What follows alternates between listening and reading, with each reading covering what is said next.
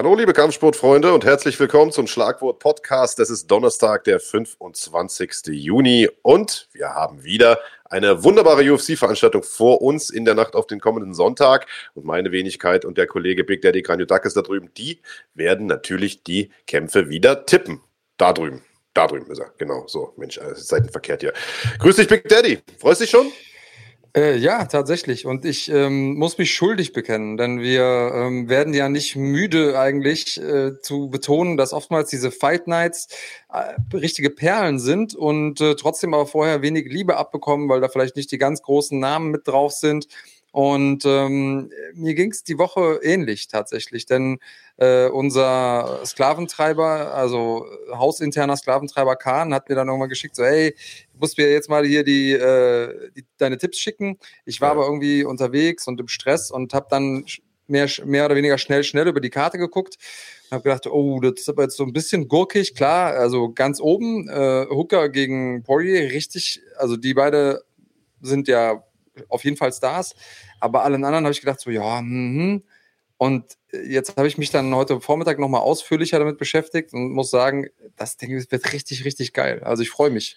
Heute und Vormittag, das heißt ja, das heißt ja, nachdem du getippt hast, die Tipps haben wir ja gestern schon abgegeben. Das ist ja, ja gut. Ja, genau. Das heißt, das heißt ich bin äh, bisschen, ich bin ein bisschen äh, läppsch geworden jetzt, ja. wo ich so weit vor. Aber trotzdem haben wir ja offensichtlich relativ äh, viele Tipps gleich, lieber Big Daddy. Zumindest ist das die Info, die ich vom Kollegen Kahn bekomme.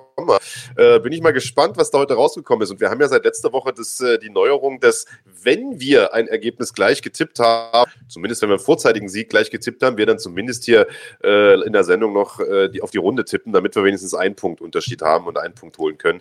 Äh, bin ich mal gespannt wie das heute ausgeht. Ja, und da sind wir uns beide einig, spätestens dann wird es mehr oder weniger ein Glücksspiel, weil ja. das schon sehr, sehr schwer zu tippen ist. Also es ist schon schwer, den richtigen Sieger zu tippen.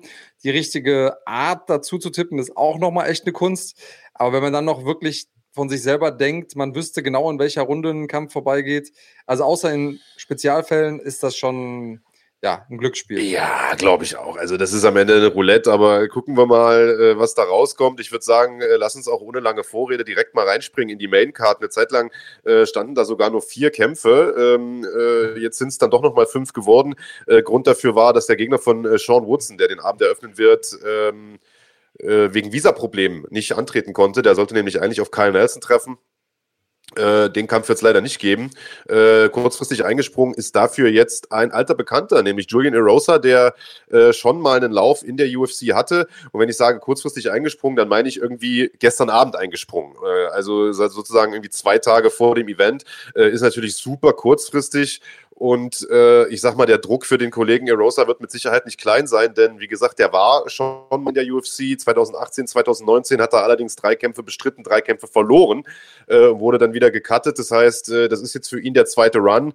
Und der beginnt natürlich unter denkbar äh, schwierigen, schwierigen Vorzeichen, schwierigen Voraussetzungen. Ähm, ist jetzt seine zweite Chance, ist aber deutlich kleiner als Sean Woodson. Sean Woodson ist ungeschlagen, hat sich in der UFC direkt mit einem wirklich brachialen Flying Knee irgendwie äh, angemeldet und da ja für einiges Aufsehen gesorgt, hat äh, dann sein Debüt äh, gefeiert gegen Kyle Boczniak, einen erfahrenen Typen, den er klar nach Punkten besiegt hat, sah dabei sehr, sehr selbstbewusst aus, ist ein ja, ist, glaube ich, ein schwieriger Gegner. Ist ein Volume-Puncher, einer, der nach vorn geht, der viele Hände schlägt, lange Kombinationen schlägt. Und ich weiß nicht, wie du siehst, Big Daddy, äh, aber ich glaube, da wird der Kollege Erosa es nicht einfach haben.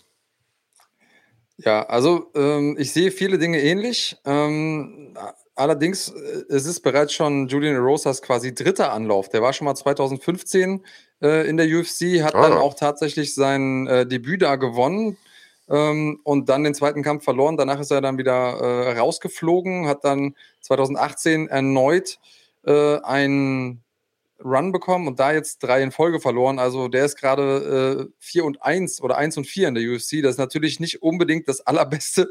Ähm, und äh, beide haben auch viele Gemeinsamkeiten. Beide sind relativ groß für die Gewichtsklasse. Erosa ist 1,83, Woodson ist sogar 1,88 und äh, hat aber nochmal fast 12 Zentimeter mehr Reichweite. Also mit 2,1 Meter eins ist er für die Gewichtsklasse wirklich riesig, was die Reichweite angeht. Und ähm, beide haben den, haben den Stil, wo sie die Hände oftmals sehr tief halten. Und äh, Rosa macht das auch ganz gut, dann irgendwie aus dieser Situation, das wägt ja so ein bisschen den Gegner in, in Sicherheit, dass man treffen kann, weil der keine Deckung ist. Und wenn dann der Gegner reinkommt, rauszumeiden und dann eben einen guten Konter zu schlagen, das macht eigentlich Rosa ganz gut. Problem ist, wenn er dann verfehlt bei seinem Konter, der hängt da so viel rein, dass er einfach offen und ähm, ja, er, er ist auch einer, der viel riskiert hat in der Vergangenheit und er muss viel riskieren in dem Kampf, weil er einfach, ich glaube nicht, dass wenn er jetzt hier noch einen verliert, dass er dann noch allzu viele Chancen bekommt. Ähm, also ein Sieg müsste eigentlich her. Er steht mit dem Rücken zur Wand, er Last-Minute-Replacement, das sind alles Sachen, die gegen ihn sprechen. Und Butzen auf der anderen Seite, wenn man dem zugesehen hat in seinem UFC-Debüt, der war so kaltschneuzig, ja. der war so entspannt. Ähm, und der, der hat es nicht nur gesagt. Also es gibt ja auch durchaus Leute, die sich so ein bisschen versuchen, ihr, äh, ihre eigene Courage einzureden. Ähm, und diese Octagon Jitters, also diese Aufregung vor dem ersten Auftritt, den hat man null gemerkt. Man hat das Gefühl, der ist ein absoluter Veteran von, weiß ich nicht, 20 UFC-Kämpfen, äh, kam da rein äh, und hat einfach komplett entspannt ausgesehen und auch so ähm, agiert, hat gegen Kyle Boczniak in Anführungsstrichen nur eine Decision gewonnen, hat den aber mehrfach angeklingelt und Boczniak ist wirklich ein harter Hund, äh, ist zwar nicht allzu erfolgsverwöhnt in der UFC, hat zwar auch ein paar gute Kämpfe gewonnen, aber ähm, der hat halt auch mehr verloren als gewonnen, aber den schätze ich wirklich sehr, sehr stark ein, stärker als seine Bilanz. Und dass den Woodson in seinem Debüt so abfertigt, das hat mich schon echt beeindruckt und deswegen, äh, um es kurz zu machen, habe ich, wahrscheinlich du ähnlich, auf äh, K.O. Woodson getippt. So sieht's aus. Also vorzeitiger Sieg, Sean Woodson. Ich denke, äh, ein anderer Tipp ergibt ja einfach keinen Sinn. Ich sag mal, das Einzige, was ich mir noch vorstellen könnte, ist, dass es Erosa über die Zeit schafft. Denn, ähm, wie gesagt, Woodson ist ein langer Typ, kann den auch von draußen äh, eigentlich schön kontrollieren. Aber ich glaube einfach, dass das Schlagvolumen, der Druck einfach zu viel sein wird. Und äh, wie du es schon sagst, der hat den Botschneck schon ein paar Mal richtig gut durchgerüttelt. Äh, und ich denke mal, Julian Erosa mit den Reichweiten-Nachteilen, die er hat, mit dem kurzen Trainingslager, das er jetzt hatte, äh, zwei Tage, drei Tage, ähm, denke ich mal, wird er da nicht viel, äh, nicht viel Sonne sehen. Sollte eigentlich eine klare Kiste werden, Sean Woodson, TKO. Aber ähm, sind wir mal gespannt. Also ähm, ich fand Woodson in seinem Debütkampf gegen Bocek auch sehr, sehr gut. Ähm, da muss er jetzt aber auch nachlegen, um zu zeigen, dass er da ein bisschen Konstanz hat. Ähm, lassen wir uns mal überraschen. Jetzt haben wir natürlich beide das gleiche getippt und müssen jetzt auch auf eine Runde tippen. Äh, natürlich ein bisschen doof. Weiß Wer legt denn vor? Ja, weiß ich gar nicht. Äh, weißt du was, scheiß drauf, ich leg vor. Äh, oder willst du? mir, mir ist ah, egal. Ja, komm, du, du, liegst hinten, du liegst vor. Du legst vor komm. Ist Vorlegen besser, Alter? Ja, klar. Meinst du? Weiß ich gar nicht unbedingt. Natürlich. Also, mh. Hm keine Ahnung, ich glaube, da gibt es kein Vor- oder Nachteil. Ich, Sean Woodson. Äh, ja, dann mach doch einfach. Ich bin mir nicht mal sicher, ob der überhaupt durch vorzeitig. Ja, weiß ich nicht, zweite Runde. Ja, siehst du, das stand bei mir nämlich auch. Zweite Runde ja. und das ist nämlich jetzt beschissen. Also muss ich ja schon wieder die erste sagen. Na gut, ich sag mal, im Zweifelsfall kannst du natürlich auch die gleiche Runde sagen, aber dann bist du halt die Pussy. Eben. Deswegen sage ich erste Runde, du zweite Runde. Dann haben wir wenigstens einen kleinen Unterschied und äh, du zumindest die Hoffnung auf einen Punkt. Ah, toll, wenn der Idiot den in der ersten Runde rasiert, dann stehe ich natürlich alt aus. Ah, komm, nächster Kampf. Ähm, du musst vorlegen äh, und das ist passt auch gut, dass du da vorlegst, Big Daddy, denn es ist ein Kampf, äh, der in deiner Gewichtsklasse äh, stattfindet, nämlich im Schwergewicht und es ist ein Kampf. Ähm, ja, also da bin ich mal gespannt, was du da getippt hast. Bist du, weil ich finde, das ist von den Kämpfen auf der Maincard mehr oder weniger der, ähm, ja, der eindeutigste ja. oder der, wo ich jetzt am wenigsten Fragezeichen äh, hatte, sondern äh, Na, also, ich habe schon Fragezeichen gehabt, nur nicht was den Ausgang des Kampfes anging, sondern die, den Grund, warum man so einen Kampf überhaupt macht. Aber äh, leg mal genau. vor. Ja. ja, also äh, Gian Villante, lass uns mal mit dem anfangen, ähm, hat ursprünglich mal im Light Heavyweight äh, gekämpft und er hat etwas, von dem ich glaube, dass es tatsächlich ein Rekord ist. Und zwar hat er vier Kämpfe in der UFC in Folge via Split Decision bestritten. Ich glaube nicht, dass das schon mal jemand geschafft hat. Also geschafft in Anführungsstrichen. Viermal in Folge eine Split Decision hinzulegen und immer abwechselnd verloren gewonnen. Hm. Äh, hatte also 2017 gegen Cummings Split Decision verloren. Dann gegen Barroso gewonnen. Dann gegen Alvi verloren und dann gegen Ed Herman wieder gewonnen. Und das ist, also ich weiß gar nicht, äh, ich glaube, das ist der schlechteste Platz, an dem man sein kann. einfach, selbst wenn man gewinnt oder verliert, das einfach so, so knapp und gurkig zu machen, da stimmt meiner Meinung nach irgendwie was auch mit der, äh, mit der Grundhaltung nicht. Also er hat ja offensichtlich die Fähigkeiten, um in der UFC zu kämpfen und da auch mitzuhalten, aber er muss einfach irgendwie, ja, so den, die letzten, letzten Zentimeter fehlen ihm. Und ich kenne ihn nicht gut genug, weil ich nicht mit ihm zusammen trainiere, um zu wissen, was das sein könnte. Ähm, er hat einen guten Jab, den schlägt er auch richtig hart raus. Äh, er hat gute Leg-Kicks, die gefallen mir auch gut. Ähm, ist ein ehemaliger Footballer, hat also ähm, auch, bringt eben die entsprechende Power mit. Die Frage ist, hat er genug Power, um im Schwergewicht mitzumachen? Ähm, und da er jetzt im, im der UFC im Light Heavyweight schon nicht so viele out, ausgenockt hat, weiß ich nicht, wie das jetzt im, im Schwergewicht läuft. Äh, Maurice Green hat jetzt zwar zwei Niederlagen in Folge, das sind aber auch echt richtig gute Leute gewesen, gegen ja. die er da äh, verloren hat. Also einmal Alexei äh, Olinik, von dem ich eh sehr viel halte, weißt du ja. Ähm, und äh, Sergej Pavlovic, der auch eine absolute Maschine ist.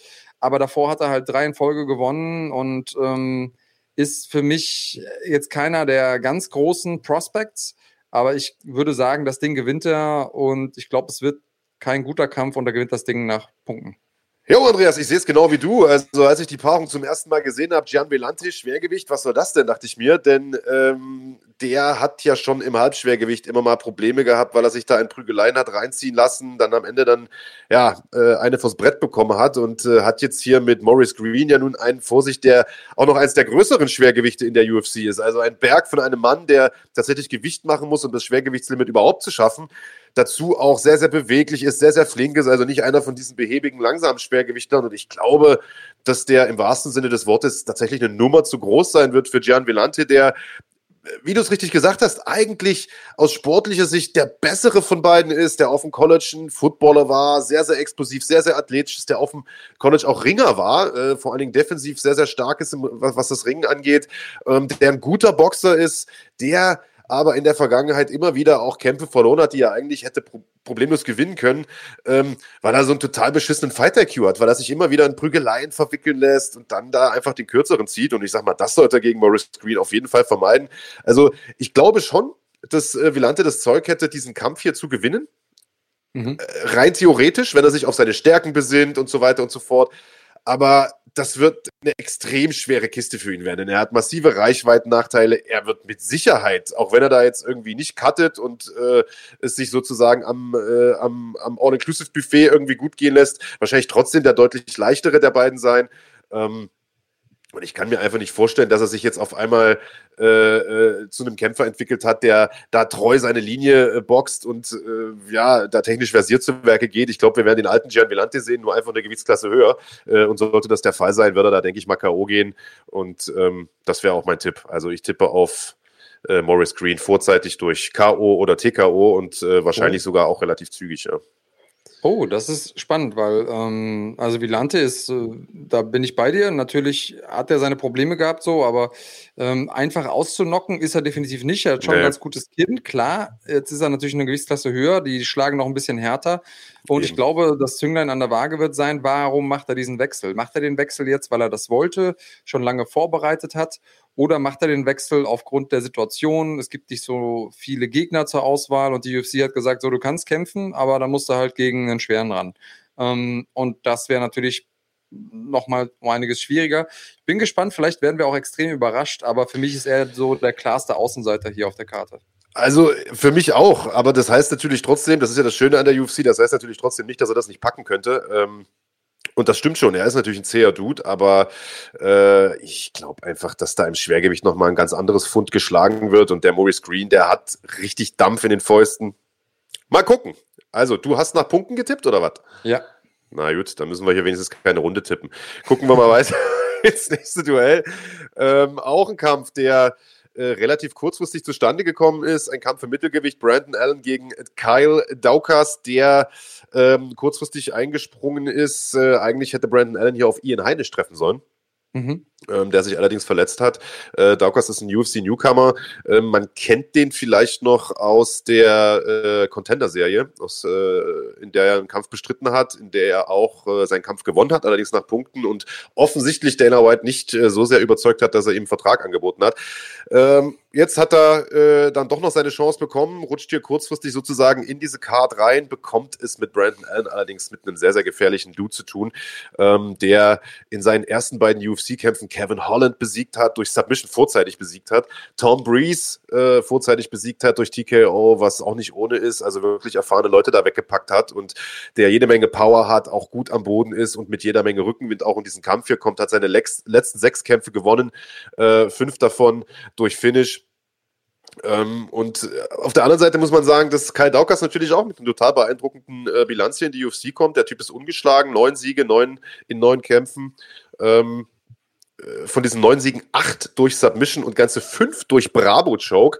Äh, das ist natürlich auch was, was wir sehr, sehr selten haben. Der Bravo-Choke, eine Technik, die man nicht allzu häufig sieht. Und ich äh, stelle mir aber bei solchen Bilanzen immer so ein bisschen die Frage, wie kommt sowas zustande? Denn ich sag mal, die Gegner können natürlich auch Topology lesen und wenn da einer ist, der zwei, dreimal durch Bravo-Choke gewinnt, dann bereitest du dich darauf natürlich auch vor.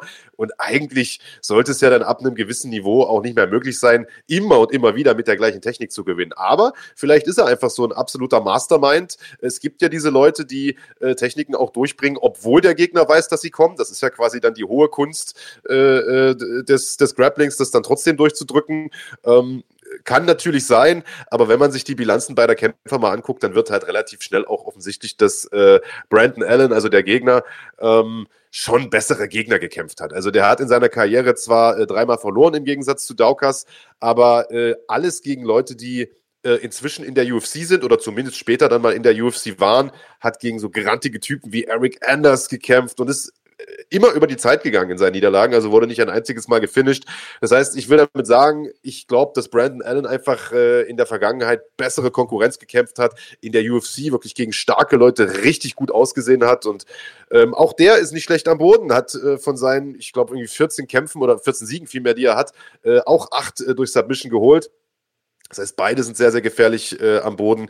Äh, dafür ist Allen aber im Stand besser und ähm, ja, ich glaube, der wird äh, Kyle Daukas äh, seine erste Niederlage beibringen und äh, zwar auch vorzeitig. Ich tippe durch Brandon Allen, äh, auf Brandon Allen durch TKO.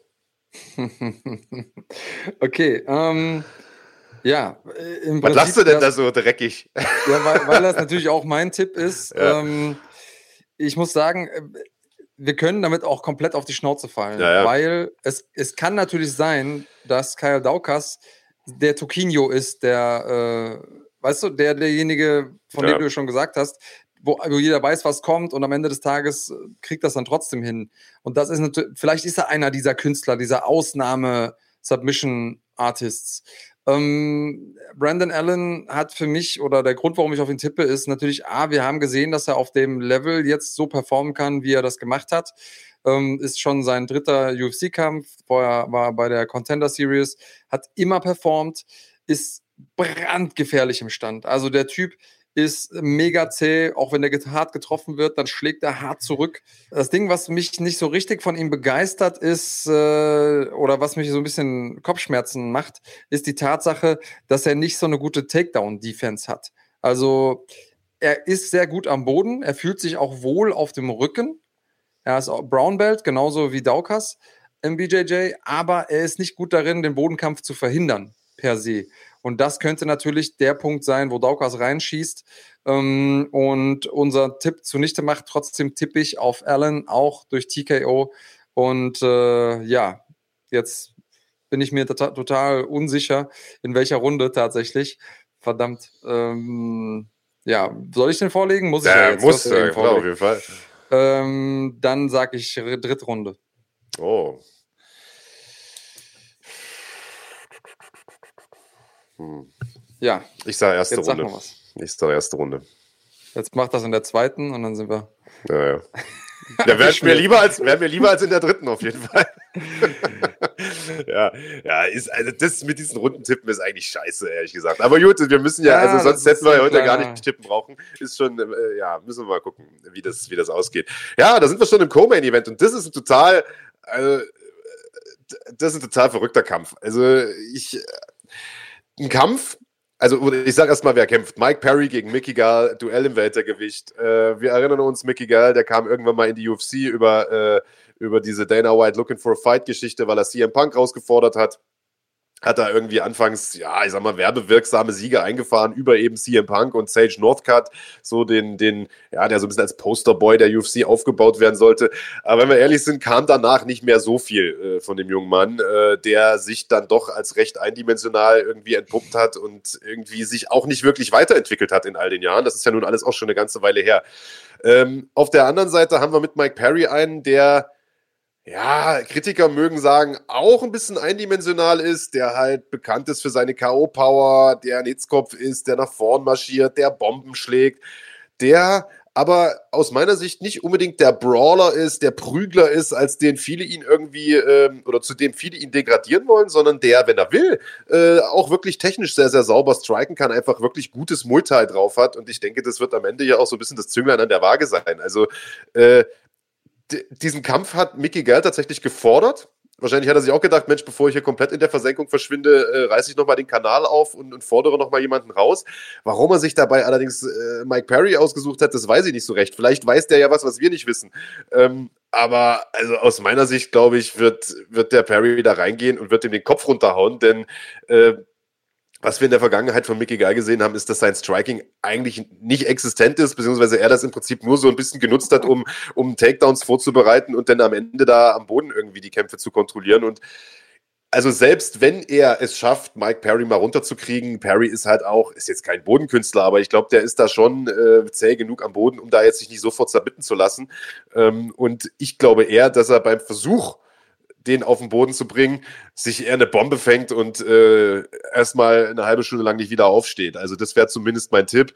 Äh, eine Sache, die mich so ein bisschen zum Überlegen gebracht hat, bevor ich hier äh, sozusagen auf, auf, auf Sieger Mike Perry getippt habe, ist die Tatsache, dass der, ich weiß nicht, was mit ihm los ist zurzeit, ob er zu viel gesoffen hat oder ob das einfach nur die rosarote Brille ist, aber der kommt tatsächlich ohne Betreuer zu diesem Kampf und äh, nimmt nur seine Freundin mit in die Ecke. Das haben wir natürlich, das haben wir natürlich äh, auch in Deutschland schon das ein oder andere Mal gesehen. Der Daniel Dörrer zum Beispiel hat das schon ein paar Mal gemacht und so. Aber wenn wir ehrlich sind, ging das in der Regel auch nicht so besonders gut aus. Und ähm, beim Daniel war, glaube ich, die Freundin zumindest ein bisschen Kampfsport erfahren. Äh, ich sag mal, die Olle von Mike Perry, die macht jetzt ehrlichweise nicht so den Eindruck. Und ich, also, ich muss sagen, hätte der jetzt gegen irgendjemand anderen gekämpft, hätte ich auf jeden Fall auf den anderen getippt, weil das ist der dümmste Move, den du, glaube ich, machen kannst. Du kannst ja gleich selbst mal noch ein paar Worte dazu verlieren, wie wichtig äh, das ist, einen guten Betreuer in der Ecke zu haben und einfach nicht nur deine blonde Olle. Ähm, aber ja, weiß ich nicht. Ich glaube aber trotzdem, dass, dass Mike Perry hier auch ohne Betreuer und Mitfreundin äh, eigentlich das Zeug haben sollte, den Mickey da in der zu hauen und tippe deswegen auf Mike Perry durch K.O. Ja, das lag mir auf der Zunge tatsächlich auch dieses Ding, ähm, weil ich erlebt habe, selbst wenn du gute Betreuer dabei hast, ähm, und aber auch deine Partnerin mit dabei ist. Also ich kenne es nur so rum, also wenn quasi man einen männlichen Kämpfer betreut und der eine Partnerin dabei hat, dass das irgendwie immer so ein bisschen den Fokus wegnimmt. Und ähm, ich kann mir das nicht vorstellen, als, also ernsthaft, als jemand, der das ernsthaft betreibt, ausschließlich mit seiner Partnerin, weil da einfach per Definition so viel Nähe ist, dass einfach was fehlt, äh, eine gewisse Distanz fehlt. Du brauchst auch als Coach oder als Betreuer eine gewisse Nähe, aber du brauchst trotzdem noch eine gewisse Distanz, wo du Dinge sagen kannst, die dann eben nicht irgendwie zurück in die Beziehung ähm, fließen. Deswegen ist das ein absolut merkwürdiger Move. Trotzdem ist Mike Perry Mike Perry, ist extrem risikofreudig, ist jemand, der echt ein gutes Pfund äh, schlägt, hat also gute Power Punches, gute Ellenbogen, ähm, zäher, zäher Dude und ist aber 10 Zentimeter kleiner als Mickey Gal. Und ich glaube nicht, dass Gal das Ding also nutzen können wird, seine, seine Reichweite nutzen können wird. Deswegen tippe ich da auch natürlich Mike Perry durch K.O. bzw. TKO. Ähm, ich, ich bin mir relativ sicher, dass wir mindestens in einem von unseren K.O.-Tipps komplett auf die Nase fallen. ähm, aber sonst würde ja auch das Tippspiel nicht so viel Spaß machen. Ich finde ähnlich, was du gesagt hast. Mickey Gal ist so ein guter Grappler und der ist wirklich gut im Grappling. Ähm, gleichzeitig ist er bei äh, Gracie, äh, New Jersey. Und ich denke mir, warum macht er nicht einfach diesen, diese Fahrt rüber und, und geht zum Beispiel zu Sierra Longo oder keine Ahnung, wo ja auch einfach die, äh, Möglichkeit nochmal wäre, sich mehr MMA-spezifisch vorzubereiten, nochmal mehr Input zu bekommen. Es wird wahrscheinlich so ein lokales Gym-Ego-Ding sein oder vielleicht ganz woanders hin. Ähm, das fehlt mir so ein bisschen bei ihm. Mickey Gell, der sehr viel mehr Selbstbewusstsein hat, als er Leistung gebracht hat. Das war ja schon von Anfang an so. Ähm, er, er, hat mir gut gefallen, weil er so ein paar der Lieblinge von der UFC einfach mal so aus dem Weg geräumt hat äh, und, das, und damit so den Businessplan kaputt gemacht hat. Ähm, aber äh, das Ding, wo ich mir am Ende dann auch komplett sicher war, ist, dass der halt einfach von äh, Diego Sanchez ausgenockt wurde. Ja. Und ich rede nicht von einem 2000er Diego Sanchez, sondern gegen den Geist von Diego Sanchez. Genau, ja. gegen, gegen Diego Sanchez, der irgendwie im, in der Ecke, keine Ahnung, gecoacht wird von irgendeinem Schamanen. Und ja. das ist, da bin ich einfach an dem Punkt, wo ich sage, traue ich ihm den Sieg einfach nicht zu. Kann trotzdem passieren, aber ich traue es ihm schlicht und ergreifend nicht zu. Ja, du hast vollkommen recht. Äh, nachdem ein Diego Sanchez, der von einem Schamanen gecoacht wird, es sogar schafft, äh, Mickey Gale umzulegen, denke ich mal, wird es auch Mike Perry schaffen, der von seiner Freundin gecoacht wird. Ähm, dementsprechend haben wir da beide K.O. Äh, getippt. Ähm, welche Runde? Ah, ich muss ja, vorlegen, jetzt, ne? Du musst vorlegen, ja. ja. Ich sag erste Runde. Ach scheiße, Alter, immer wenn du vorlegst, sagst du genau das, was ich sagen wollte. Aber dann bin ich ja jetzt drin, dann muss ich, dann nehme ich halt die zweite. Ja. Äh, am Ende submittet der Gall den, weil Mike Perry irgendwie die letzten Wochen nur, keine Ahnung, Matratzensport gemacht hat. Das kann natürlich auch sein. Lassen wir uns mal überraschen. Ja, und da sind wir bei dem Kampf, der sicherlich, äh, ja, also, ehrlich sein, äh, im Prinzip das Zentrum dieser Veranstaltung darstellt. Nicht nur, weil es der Main Event ist, sondern weil es auch einfach der interessanteste Fight ist. Äh, Dustin Poirier gegen Dan Hooker, ein Kampf, der ähm, schon relativ lange auch in der Mache ist. Äh, wenn wir uns äh, zurückerinnern, hat Dan Hooker diesen Kampf schon im Herbst letzten Jahres mal gefordert. Ähm, damals hatte Poirier irgendwie noch nicht so richtig Bock drauf äh, und hat gesagt, naja, du ne, sammle erstmal noch ein paar Siege, bevor du dich an solche Kaliber wie mich wagst. Und äh, das hat Hooker auf jeden Fall gemacht, Alter. Hat Anfang des Jahres den Paul Felder, ähm, ich will nicht sagen auseinandergenommen, weil das war ein sehr, sehr enger Kampf, aber äh, hat den nach Punkten besiegt in den wirklich sehr, sehr unterhaltsamen, sehr, sehr harten, äh, sehr, sehr wilden Kampf auch und äh, hat da einfach nochmal unter Beweis gestellt, was seine große Stärke ist, nämlich diese Zähigkeit, diese Toughness, dieses durchs Feuer marschieren, um trotzdem ähm, eigene Treffer anzubringen und Kämpfe am Ende noch zu, äh, zu gewinnen. Und ähm, hat, also das dazu kommt, dass er Reichweitenvorteile hat, gute Low-Kicks hat, einen guten Jab hat und wie gesagt, seine Zähigkeit, die kennen wir ja spätestens seit äh, diesem unglaublichen Kampf gegen Edson Barbosa von einem Jahr, wo er halt irgendwie drei Runden lang so dermaßen die Jacke voll bekommen hat und irgendwie trotzdem nicht aufgegeben hat. Ähm, brauchen wir uns nicht drüber zu unterhalten, dass der Typ C ist und dass er ein guter Standkämpfer ist. Die Frage, die ich mir halt gestellt habe, ist, ist er so ein guter Standkämpfer äh, wie Dustin Poirier? Das äh, glaube ich nämlich ehrlicherweise nicht. Ähm, Dustin Poirier ist äh, unglaublich erfahren, ist ein unglaublich versierter Striker, hat äh, wirklich auch schon das Who is Who ja im Prinzip der UFC besiegt, wenn wir ehrlich sind. Also, äh, wenn man sich den Lauf anguckt, ähm, den er da äh, hingelegt hat, bis zu seinem Titelkampf gegen Khabib, den er zwar verloren hat, aber Alter ist halt auch Khabib, ne? Äh, da hat er Leute besiegt wie Max Holloway, Justin Gaethje, Eddie Alvarez und Justin Gaethje ausgenockt, muss man dazu sagen.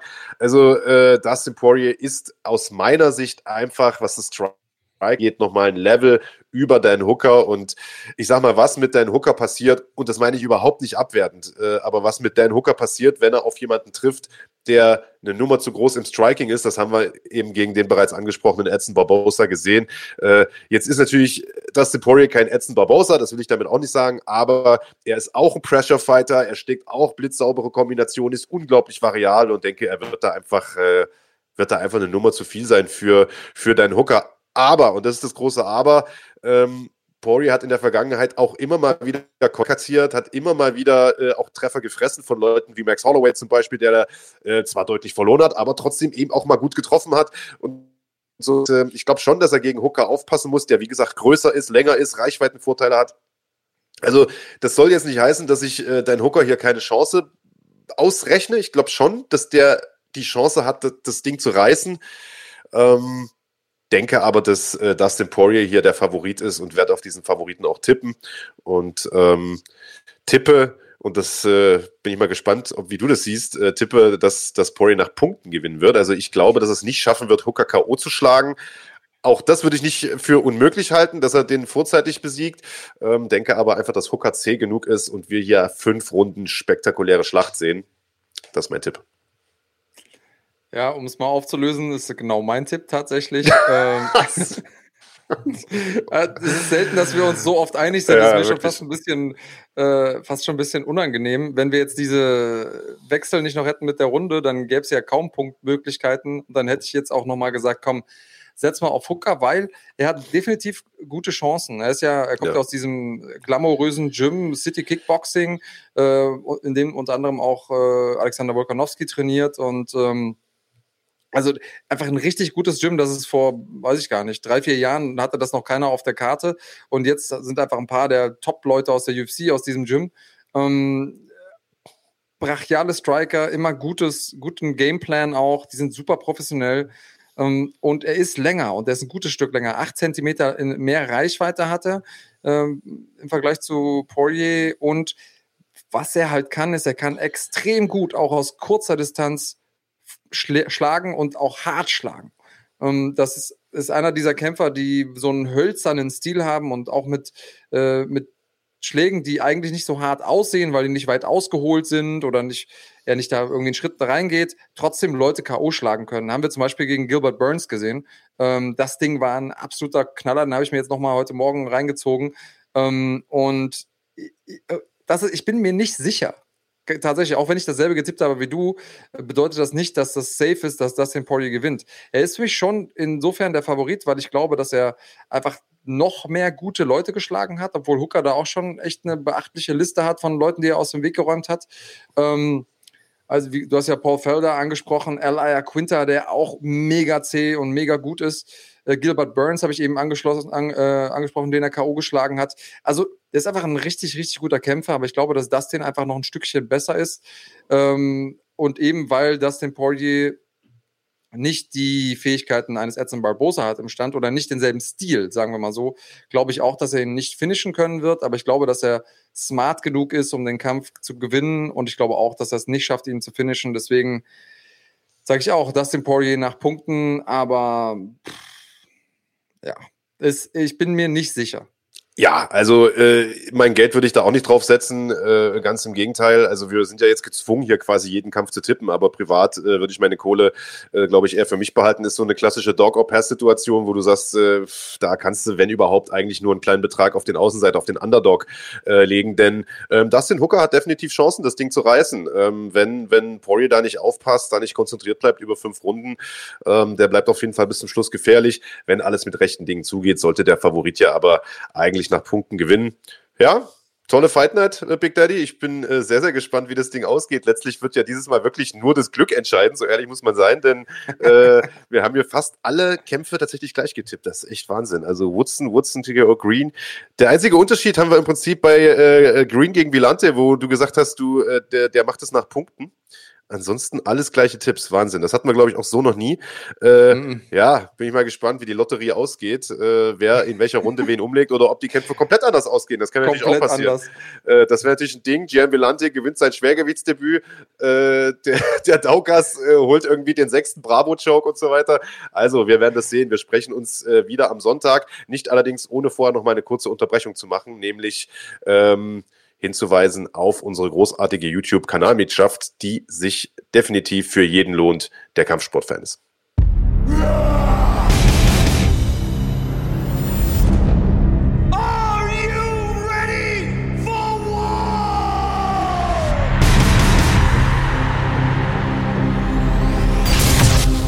Fighting ist ab sofort auch auf YouTube.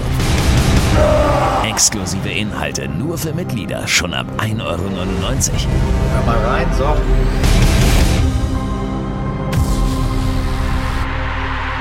Erlebe Deutschlands größtes Kampfsportarchiv mit mehr als 100 Live- und Pay-per-View-Events pro Jahr.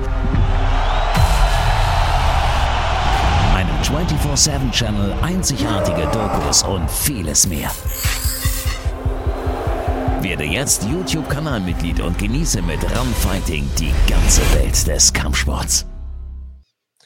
Also die wunderbare Kanalmitgliedschaft äh, auf dem YouTube-Kanal von Run Fighting, die lohnt sich, denn da gibt es Live-Events ohne Ende. Jetzt geht es ja langsam wieder los. Die Corona-Zeit scheint so ein bisschen abzuebben. Die ersten Veranstaltungen gibt es wieder. Letztes Wochenende haben wir äh, mit European Fight Masters ein ganz tollen Event gesehen äh, aus der Europahalle Kastrop mit Miha Materla und äh, Mo Grabinski. Und dieses Wochenende geht es mit Kampfsport weiter. GMC ist zurück und äh, zwar in Form von GMC Olympics, der ja, Nachwuchsserie, der Amateur-Event-Serie von Deutschlands größten Veranstalter Big Daddy. Und da gibt es einiges zu sehen. Einen ja, zweitägigen Event dieses Wochenende. Richtig, und zwar haben wir am Samstag äh, Amateur-Wettkämpfe im äh, Grappling, im MMA und auch äh, im, im, Boxen, Thai-Boxen, wenn ich das richtig verstanden habe. Und am Sonntag gibt es dann eben das Grappling-Event das äh, ja schon äh, Tradition hat, aber das beide hat man eben jetzt äh, mit, miteinander verknüpft. Ich sehe es ja immer gerne, wenn Veranstalter ihre äh, Fähigkeiten vereinen und äh, ihre Kräfte vereinen und vor allen Dingen in so einer Zeit.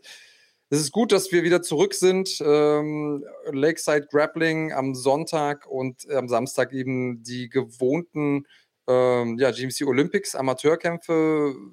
Wann geht's los, Marc?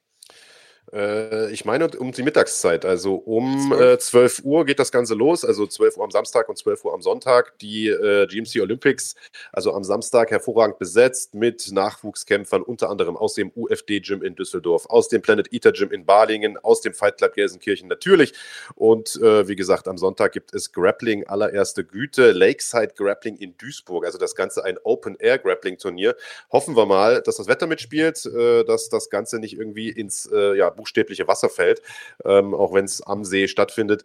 Ähm, lassen wir uns mal überraschen. Schön auf jeden Fall, dass es wieder Kampfsport auch aus Deutschland gibt, mit deutscher Beteiligung natürlich. Das Ganze gibt es im Rahmen der Silbermitgliedschaft äh, auf unserem YouTube-Kanal. Also schaut mal rein, holt euch die Mitgliedschaft und äh, genießt Kampfsport-Action an diesem Wochenende. Aber es gibt nicht nur Live-Action zu sehen, lieber Big Daddy, sondern auf unserem YouTube-Kanal, also auf dem Run Fighting YouTube-Kanal, gibt es jetzt schon jede Menge anderen tollen Content.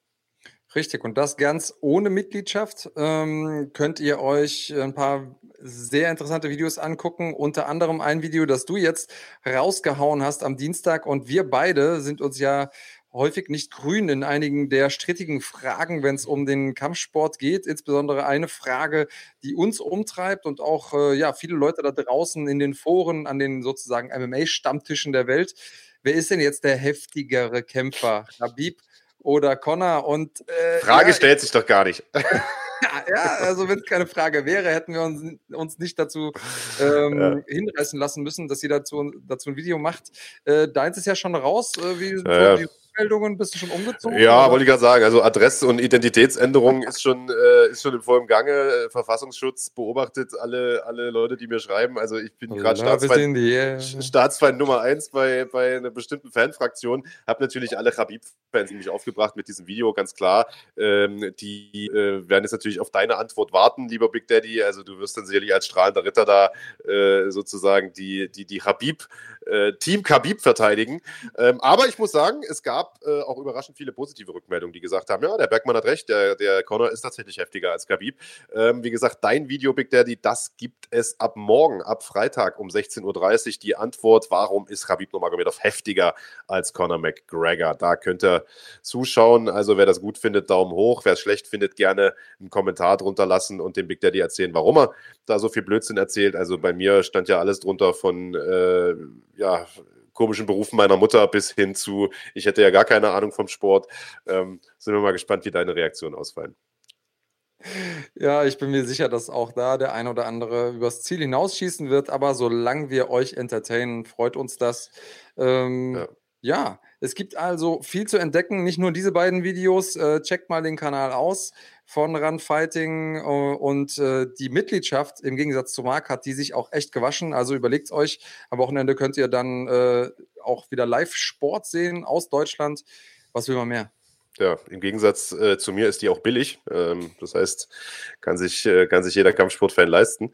Also schaut mal rein, YouTube-Kanal von Run Fighting. Schaut natürlich auch immer wieder auf unseren YouTube-Kanal. Schlagwort, wir sind zurück am Sonntag um 11 Uhr. Dann gibt es den Recap der UFC Fight Night. Dustin Poirier gegen Dan Hooker. Absoluter Kracher im Hauptkampf. Mal gucken, wer das Tippspiel gewonnen hat. War eine richtig, richtig enge Kiste diese Woche. Ich bin gespannt und guter Dinge, dass ich aufhole zu Big Daddy. Und dann sehen wir uns am Sonntag wieder. Bis dahin, bleibt gesund und macht's gut. Und denkt dran, günstig und billig ist nicht dasselbe und bleibt cremig.